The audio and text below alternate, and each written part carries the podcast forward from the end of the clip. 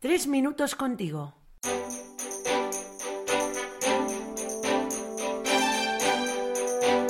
Muy buenas, qué alegría presentarte este podcast por primera vez.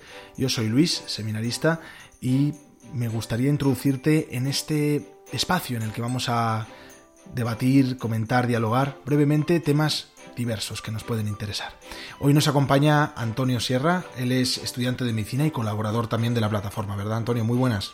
Buenas Luis, ¿qué tal? Feliz año y feliz año a todos nuestros oyentes, por supuesto. Eso es, feliz año. Hoy vamos a hablar del tema de los principios, puesto que estamos empezando el año 2021, también el año litúrgico, ¿verdad? Dedicado a San José, a la reflexión sobre la familia. Y pues me gustaría sobre todo ubicarnos a través de alguna definición. Yo me suelo amparar en el diccionario de la Real Academia Española. Vamos a conocer sobre todo dos acepciones, por lo menos para situarnos, dos acepciones de la palabra principio, ¿no? De los principios.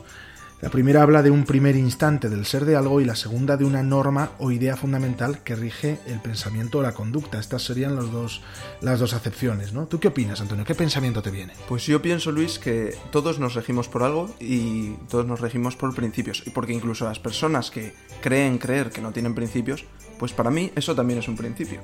Y esto implica que la realidad es muy importante porque los principios son muy importantes. Así es, pero ojo con esa frase de Groucho Marx. Estos son mis principios y si no le gustan tengo otros, porque a veces podemos caer nosotros también en eso, ¿verdad?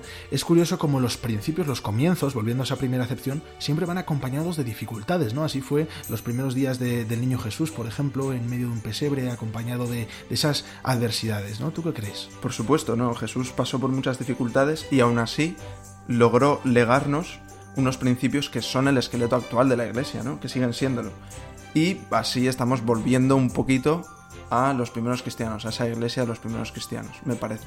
Yo creo que sí, porque en estos tiempos adversos eh, puede que estemos retornando a algunas cosas también negativas que tenían las primeras comunidades, esa persecución en muchos lugares del mundo, esa escasez de número, y las cosas positivas también, la autenticidad de los cristianos, el valor personal de la vocación por encima del social.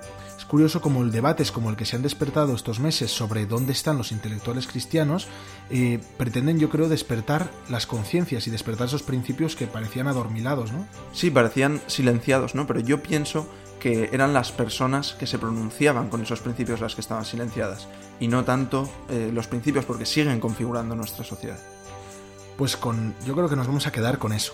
La idea esa de los principios que no perdamos jamás.